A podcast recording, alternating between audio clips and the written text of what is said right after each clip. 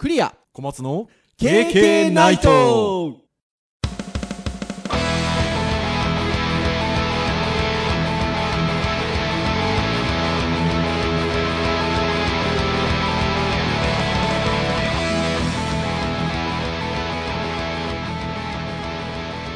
KK ナイト。はいということで140回目の配信となります。お届けをいたしますのはクリアと。はい小松です。どうぞよろしくお願いいたします。はいよろしくお願いします。はいということで5月も半ばもう後半に入ってきてるかなというところではございますが相変わらずあの私東京福岡飛び,、ま、飛び回ってるっていうかなんかほとんど東京いるんですよね そうですね。い一泊二日で実家に帰るみたいなね。そうですよ。なんかもう住めよっていう話なんですけど。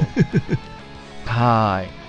そういった中でですねこの収録がある前の今私福岡で収録してるんですけど、その前の東京滞在ではですね初の私あの学部の教え子の結婚式に出ましたよ。スクールの教え子の結婚式はね何度か出たことがあってああのー僕のクラスの教え子同士が結婚したりしたこともあるので、あの、参列したことが、列席したことがあるんですけど、うん。学部の方はね、初めてでしてね。まあ学部に関してはあれですよね。割とこううん。4年生とかになるとゼミに協力するので、まあそっはいちの方でゼミ活動でね先生にお世話になってるとそっち側の先生に行きがちなんでね。そう、まだからね、聞いてる皆さん、ちょっと知らないかもしれないですけど、私、あの、大学でゼミまだ持ってないんですよ。だからね、なかなかにありがたい話というかね。でね、僕だけだったんですよ、先生。あおーあとは、あのー卒業生結構来てたので、あの、うん新郎も新婦もデジタルハリウッド大学の卒業生なんですよ。そうなんですねそう、お互いのあの友人、本当にデジハリ大の卒業生が来てて、うんうんまあちょっとしたプチ同窓会的なね。う んで、僕からすると、えっと、新郎が4期生なんですよ。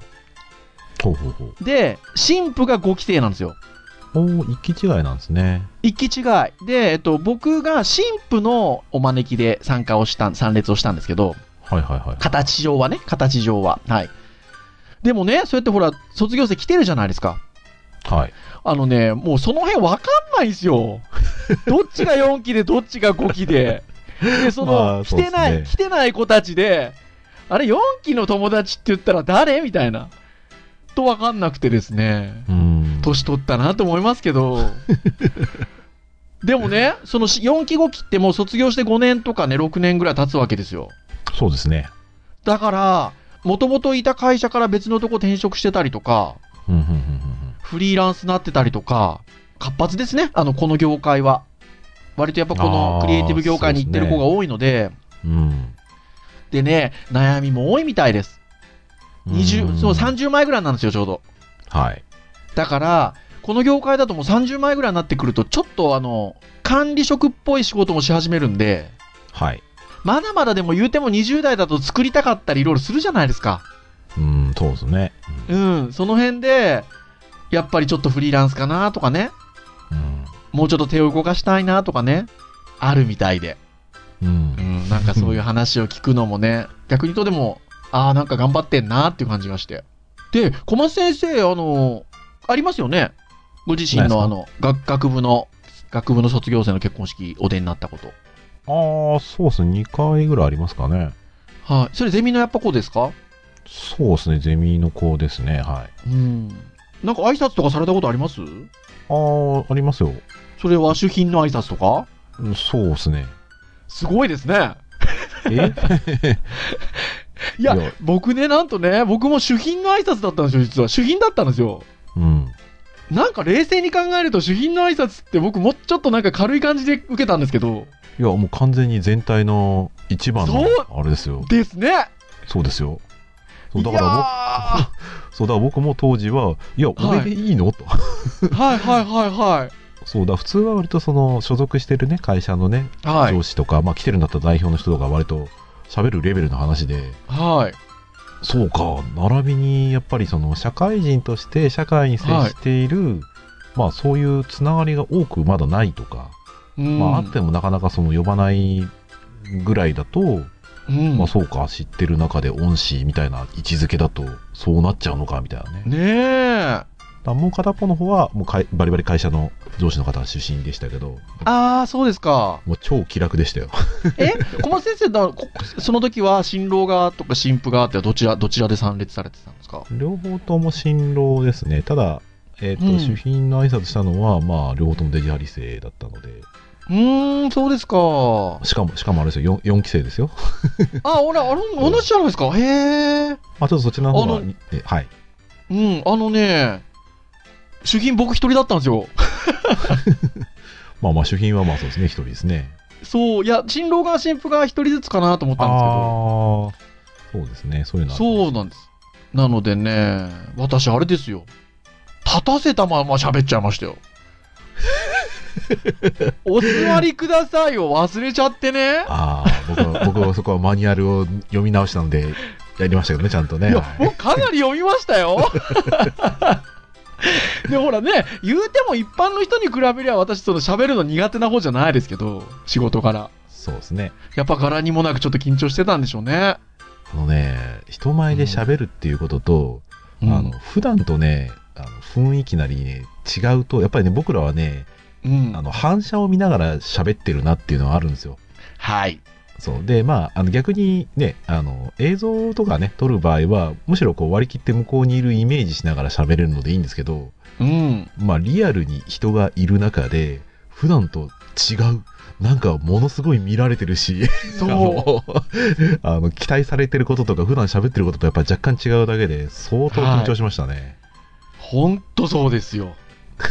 あーまあでもね、まあまあ、とは言いながら、つつがなくは一応終わったので、うん でね、いい式だったんですよ。ディズニーシーのあの、ミラコスタってホテルであったんで、ああ、素敵ですね。もう本当にね、ディズニー一色で、うん BGM 含め、ミッキーもミニーも来ましたし、うんはい、いい式でございました。でね、あの、まあ、神父の方は本当にあの、授業もたくさん受けてくれてて、あと TA もやってくれてたりとか、はい。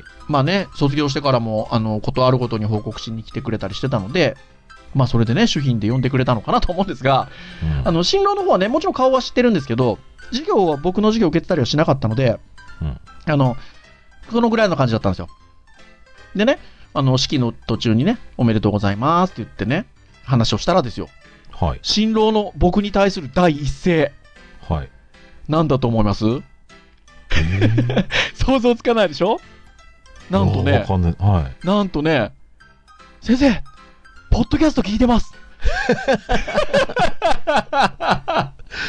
あ、そこに繋がってるんだ。すごくない？授業取ってないのに、みたいなね。ねえ。で、あ最後ほら、終わってからね、終わってから、あの、見送ってくれるじゃないですか。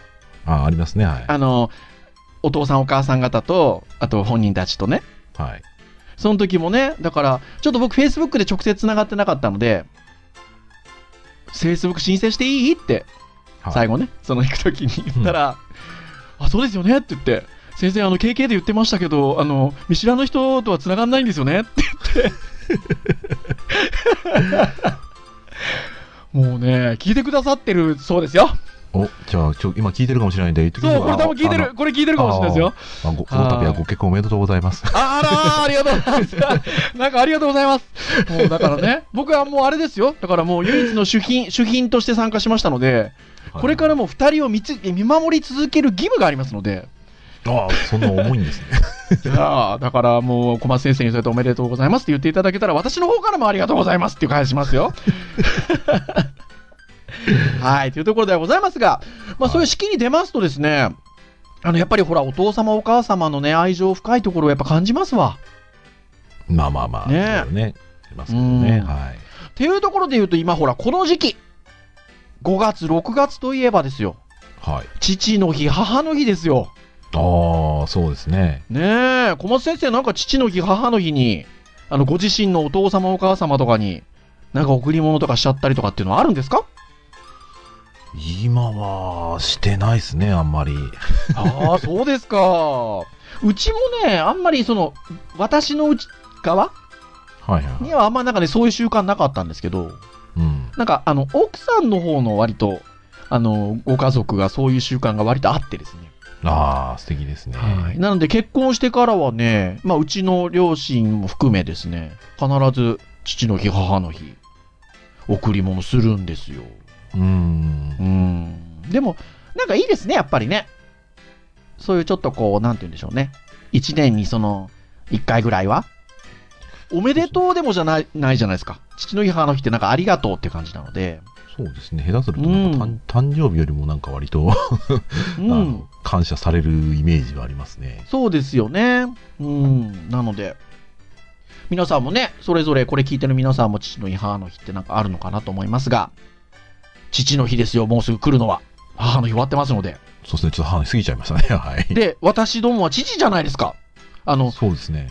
立場としてもね、あの、送る立場でもありますが、もらう立場でもあるじゃないですか。まあまあまあまあ、そうですね。ねえ欲しいでしょ？まあまあ、き気持ちですからね。まあでも気まあまあ、持ちもらえたら、だからね。まあまあ、もらえたら嬉しいですよ、そりゃ。はーい。で、まあ、今回端的にはガジェットの回というところもありますので、はい。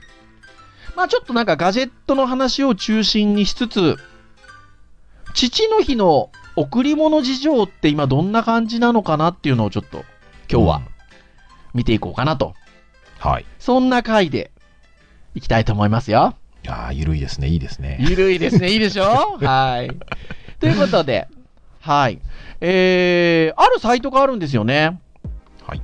はい。えー、父の日 JP。これすごいですよ、アドレス。https コロンスラッシュスラッシュ、父の日 JP ですよ、本当に。父の日 .jp。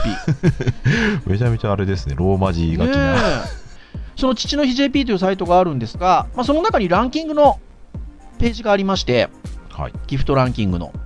まあ、載ってますよ。ね、ちょっといろいろ調べてみたりもしたんですけど、なんかはい割ときっち,、きっちりいろいろまとまってるページとしては、まあ見やすいページですかね。見やすいですすね。まあ、楽天市場のランキングのデータをもとに、父の日 JP 独自の集計ランキングということで、総合ランキングから始まり、えっ、と、カテゴリーごとのうん。ランキングがつらつらつらっと並んでいると。まあ、割と総合だと、1位が、えっ、と、スマートウォッチ。はい。活動量計ですね。えっ、と、この収録をしている段階だと、はい。ということですけど。まあ、あって。これ、これ、そうですね、これなんか、もう、あ、細かく言うとあれですけど、単純にはい。もう、今見た、パンと見た瞬間に、あ、うん。ガジェットが入るんだ、でも、値段的に大丈夫なのと思ったら、やっぱり手頃な感じで、気軽に使える時期なんだなっていうのがよく、わかりますね。うん。まあ、この収録をしてる段階でっていう言い方なのかな。値段も変わるのかな。3680円。まあ、生活防水、歩数記録、血圧測定。血圧測定おお、っていうところですよね。まあ、ざざっと見ると、やっぱり食べ物系とか飲み物系とかが多いですかね。そうですね。やっぱちょっとね、うん年齢もいろいろいますからね、我々だったらうんまあ、もしね、あの自分の父、母に何かじゃあ送るかって言った時に、うん。活動量系ってなかなか渡しづらいものがあるので、そう、ガジェット系は多分自分の父親にってなった場合は、私もないんですけないですよ。で、うん。昔は例えば折りたたみ傘とかなんかスリッパとかなんかそういうあのものを送ってたんですけどはい。まあね使わないんですよ。であもう結局ここ数年はもう消え物ですよ消え物。ーやっぱ食べ物飲み物、まあ、確実なので。そうですね、なかなか難しいですよね。うん。あの、もらって嬉しいものもあるんでしょうけど、まあ、あの、使わないよりかはやっぱりね、喜んでその場で、まあ、召し上がってもらうものが割と、まあまあ、確率が高いというか、うーん。というところかなっていう感じですよね、まあまあ、ある意味納得ではありますよ、ランキング的には。い。で、割とこの時期っていうこともあって、5月、6月、まあ、父の日6月ですけど、えー時期的なところなのかなっていうのところで言うと、ジンベエとか浴衣とかね、いうカテゴリーもやっぱありますね。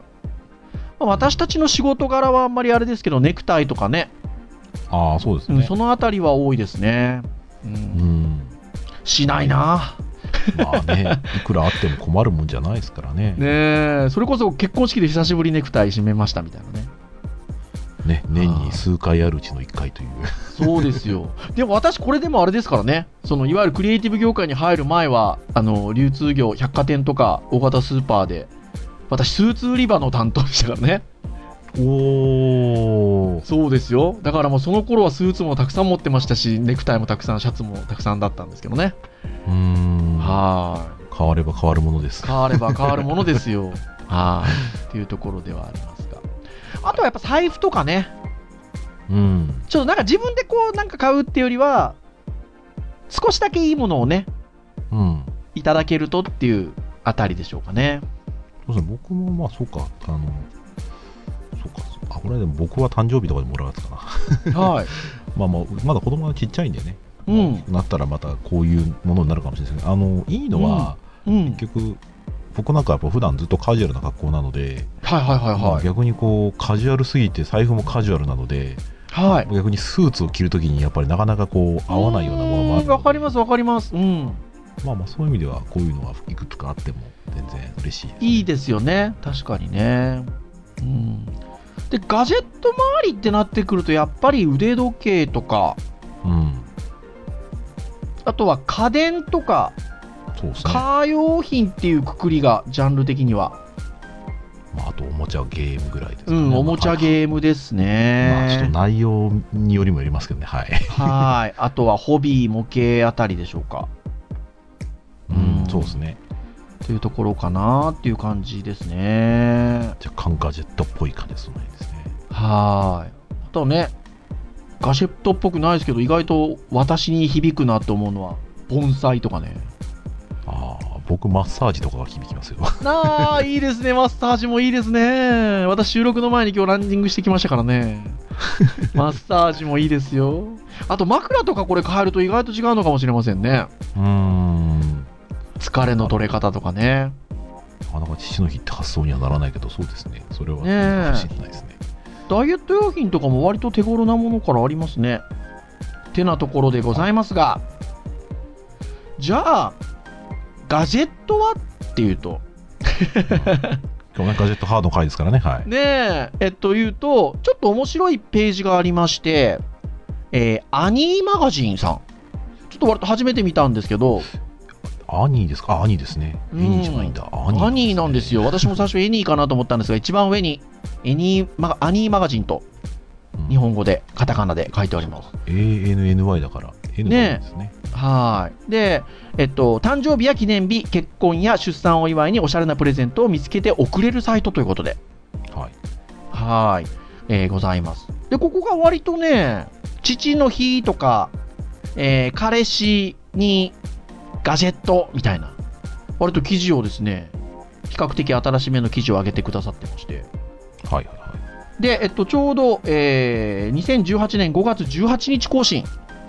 結構新しいですね。はい。うん、の更新で、父の日にパソコン周りの便利アイテムをおしゃれで実用性バッチリなギフトを10選ということで、うん。記事を上げてくださってます。っていうところで言うと、持ち運びスマートにということで、まずケースあたりが来てますね。うん。うん、あとはその辺に続くバッバッバッグ。小松先生、あれですよね。はい。最近バッグ買いましたよね。ああ、そうですね。あの、結構、昔はリュックをよく使ってたんですけど、はい。割と、あの、最近はなるべく荷物少ない方がいいなっていう風になるようになってから、うん。カバンちっちゃいのを使ってたんですけど、やっぱちょっとボロボロになってたので、はい。今年の、まあ、正月終わった後、誕生日とかにもらいましたね。そうですよね。うんあれ、なかなかなんかスタイリッシュで良かったあですよね。ありがとうございます。少し割とコンパクトなイメージがありましたけどね。MacBook Air の11インチはもうぴったりですけどね。MacBook Pro 入れちゃうと多分ね、ギリ入らない感じです。はいはいはいはい。私も実はね、つい、ほんと1ヶ月経たないぐらいかな。えっと、普段リュックなんですけど、で、またリュックにしちゃったんですけど、はい。えっと、ちょっと、あの、家の倫理を通して、それはもらったんじゃなくて買い替えたんですけど、はい。まあ、とはいえおかずお小遣いで買ったわけではなくて、家のお金で買っていただいたんですが、はーい。ちょっとね、今まで使ってたものよりもコンパクトにしました。うーん。入る、入る容量的には。でもなんかそれぐらいちょちょっと気持ち少なめぐらいにした方が、あの持っていくものを絞るじゃないですか。はいはい、そうですね。うん、だから、なんかいいかなーって気がしました。うーん。ちょっと大きいもの使ってると入るがゆえに、使うの？っていうようなものも 入れて運んじゃうので、そうですね。うん。で、このサイト見ると、割と、まあ、バッグが、あ PC バッグ、おしゃれな PC, PC バッグがあって、あとはパソコンとかタブレット系の、こう、なんていうんですか、インナーケース？はいはいはい。的なものも紹介されてるんですけど、どうですか？インナーケースって使われてます？えっ、と、インナーケースはですね、はい。リュックを使ってる時には使ってましたけど、はい。今のやつは、あの、まあ一応ちょっとだけクッションっぽいもの入ってるんで入れてないですね。あ、そうなんですね。うん。僕はね、えっと、マシーンもタブレットも、あの、一応インナーケースに入れてまして、うん。うん、なので、確かにこのぐらいのものっていうのは、値段的にも、まあ、何千円とかっていうレベルだったりするじゃないですか。はい。なので、父の日のプレゼントとしては、送りやすいかもしれないですよね。うん、そうですね。これはいいですね。いいかなっていう気がしますね。そして、それに続くのが、まあこれすごいガジェットっぽいですけど、キーボードとかね。あとは、マウスとか、まあそのあたりの、まさにパソコンの周辺機器っていうのが来てるんですけど、まあただ本当このアニーさんはのサイトはおスタイリッシュで、商品も結構ね、セレクトショップなんでしょうけど、あの、スタイリッシュで。うん、写真がね、いちいちね、置いてあるアイテムがね、おしゃれな感じ。おしゃれですよね。割とあのなんか LED バックライト付きの Bluetooth3.0 無線キーボードとか2500円ぐらいですもんね。2499円。そうですね。うーん、おしゃれですし。その次に紹介されてるのはまあ高いですけど、9万1800円。これ父の日でもらえないでしょうね。でも木でできたキーボード。でタイトルがでもダメじゃないですか、このフルキーボード。そうですよ。商品名がダジャレですから。アルファベットでフルキーボード。木のボード、キーボードですよ。はあ。でも、木はいいはいいですよね。まあ見た感じはね、あうんのデスクが木で、こういうキーボードが木っていうところで、まあキーストロークが気にならなければ、まあまあ、あったら使いたいと思いますけど、うん、触り心地もいいと思いますよ。うん、9番か。ねえ。まあだから、だからそうですよ。あの、くださるんだったらね。まあ、これはね、なかなかいい会社に勤めてて、ね、お父様もなかなかいいあのお勤めでいらしたら、まあまあ、記念に送られるのはいいんじゃないですうかね。ーん、いや、そうですね。ちなみにあれですか、小松先生、自宅、ご自宅、今この収録してる時に使ってらっしゃるマシンってデスクトップでしょ？で、そうですね、はい。キーボードってなんか、あの、こだわってらっしゃったりするんですか？あーこだわってないですね。僕はあの、うん。B、BTO のマシン売ってる会社さんのところで、はい。あの BTO されたマシンを買った時についてきたワイヤレスのキーボードとうーん。使ってますね、マウスも使ってますけど今ちょっと電池切れちゃったんであのちょっと前に買ったはい。無線の充電できるタイプの無線のうちのマウスを使ってますけどそうなんですね。なんかキーボードは打鍵感がガチッとあった方がいいとか、割とペチペチした感じでもいいとか、なんかありますか？お好みはう。ん僕僕はあんまり好みないんですよね割とあのそうですかな慣れが一番のものなのでよっぽどうん。キーストロークがなさすぎるとかですね、うん。あのちょっと打鍵感が硬すぎるとかでなければあるある程度のキーボードはまあ普通にうん。使えたりするの、あんまりこうこのキーボードのストロークの感覚じゃなきゃ嫌だとかっていうこだわりはないですねああ、同じなんですよ、僕も。意外とそうなんですよね。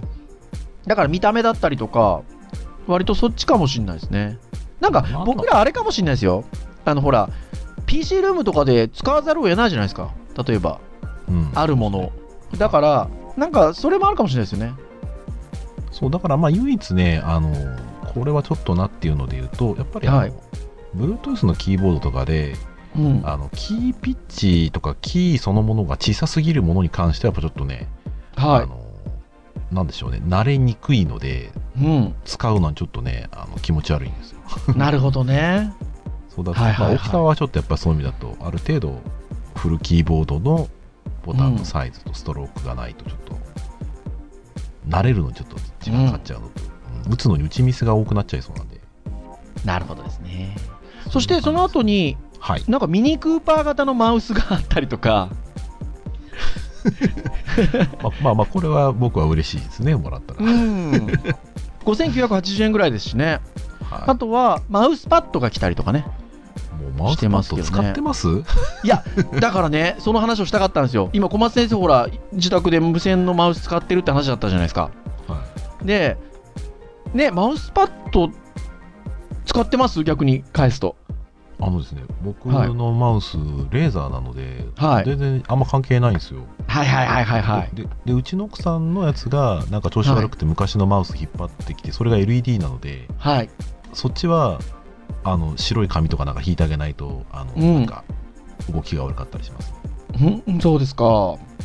で、僕は先ほどの小松先生のマウスパッドを使ってますっていうご質問に答えるとするならば、あそもそもそマウスをもう使わないですよ。ノートでずっとやられてますもんねそうなんですよ。だからマウスを使うのって本当に学校の PC ルームぐらい？うーんうん。な感じなんですよね。らマウスも使わなければ当然だからマウスパッドも使わないっていう。そうですね僕前職の会社は MacBook Pro 使ってましたけど、はい。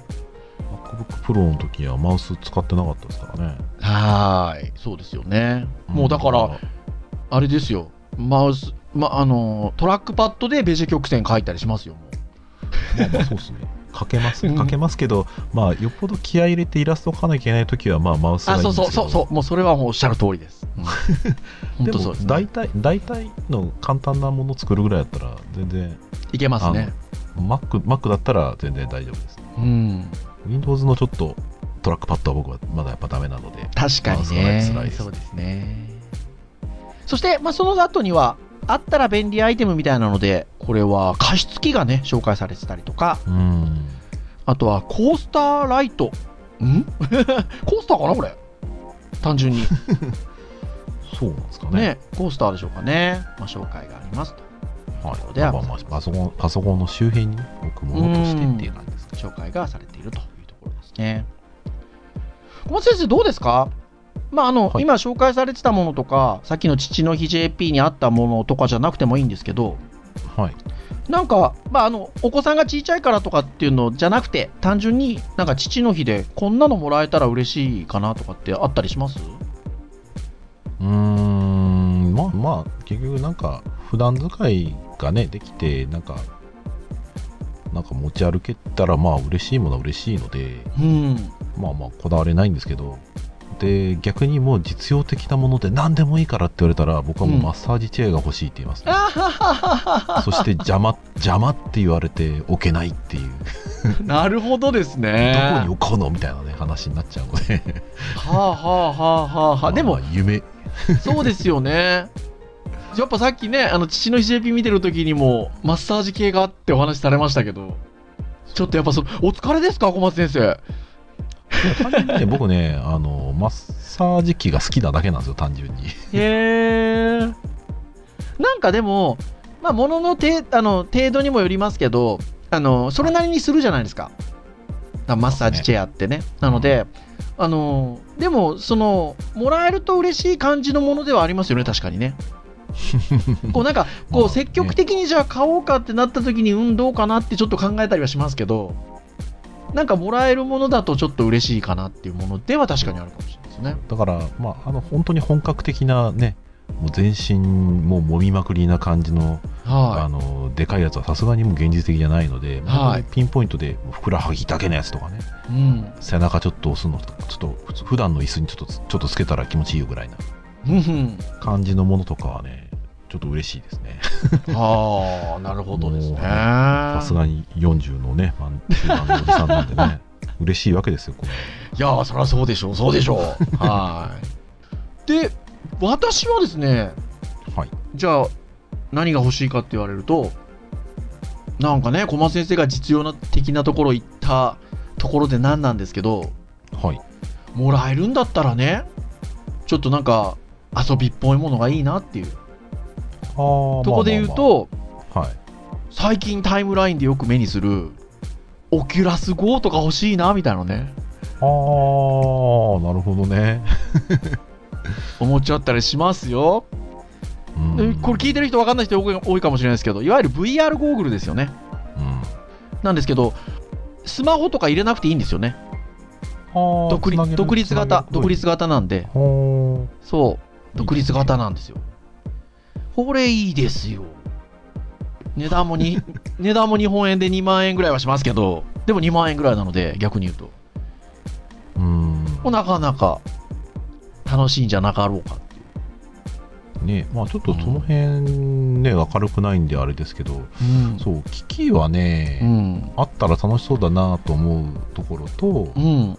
まあ、コンテンツどういうのがあるんだろうとかそうそうそう、その辺ね。そうあとね、子供がね、そのあ VR 系のものね、見たいとかって時に、小学生ダメなんですよね。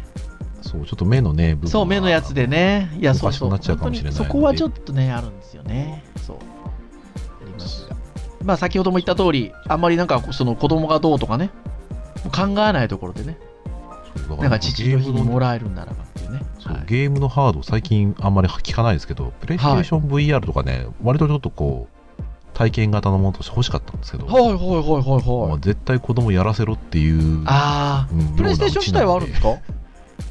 は、あのーあれですね、任天堂系を買い続けているので、はい。ソニー系は2で止まってますね。なるほど。うちと同じだ。3と4はないですね。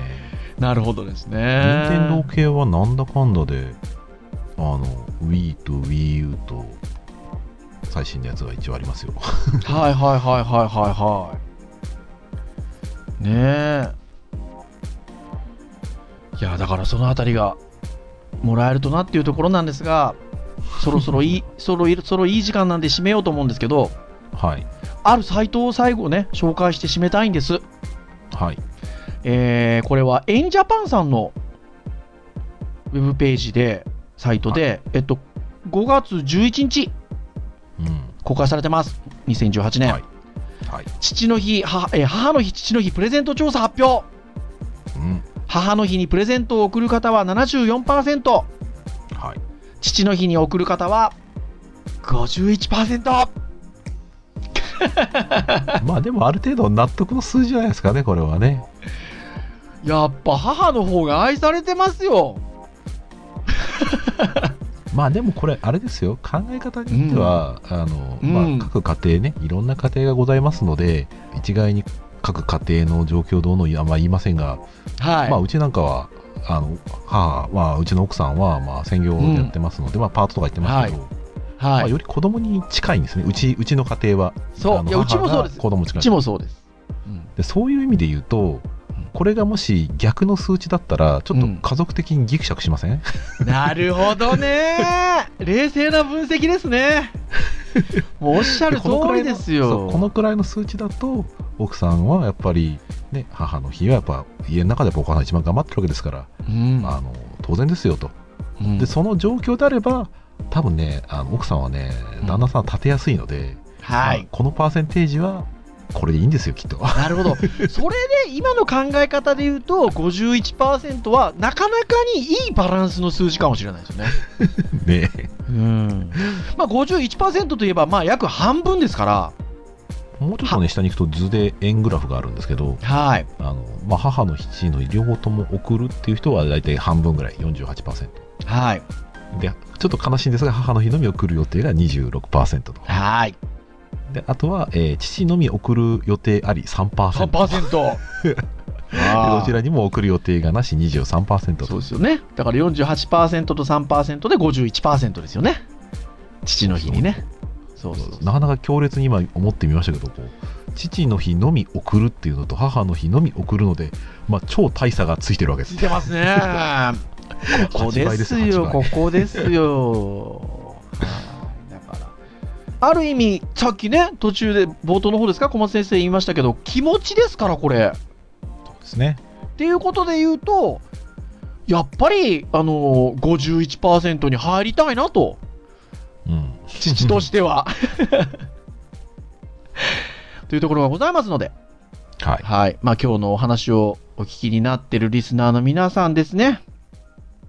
父の日、あと1ヶ月弱ございますので、うんちょっと感謝できそうな記憶を思いたどり、何か送ってみてはいかがでしょうか？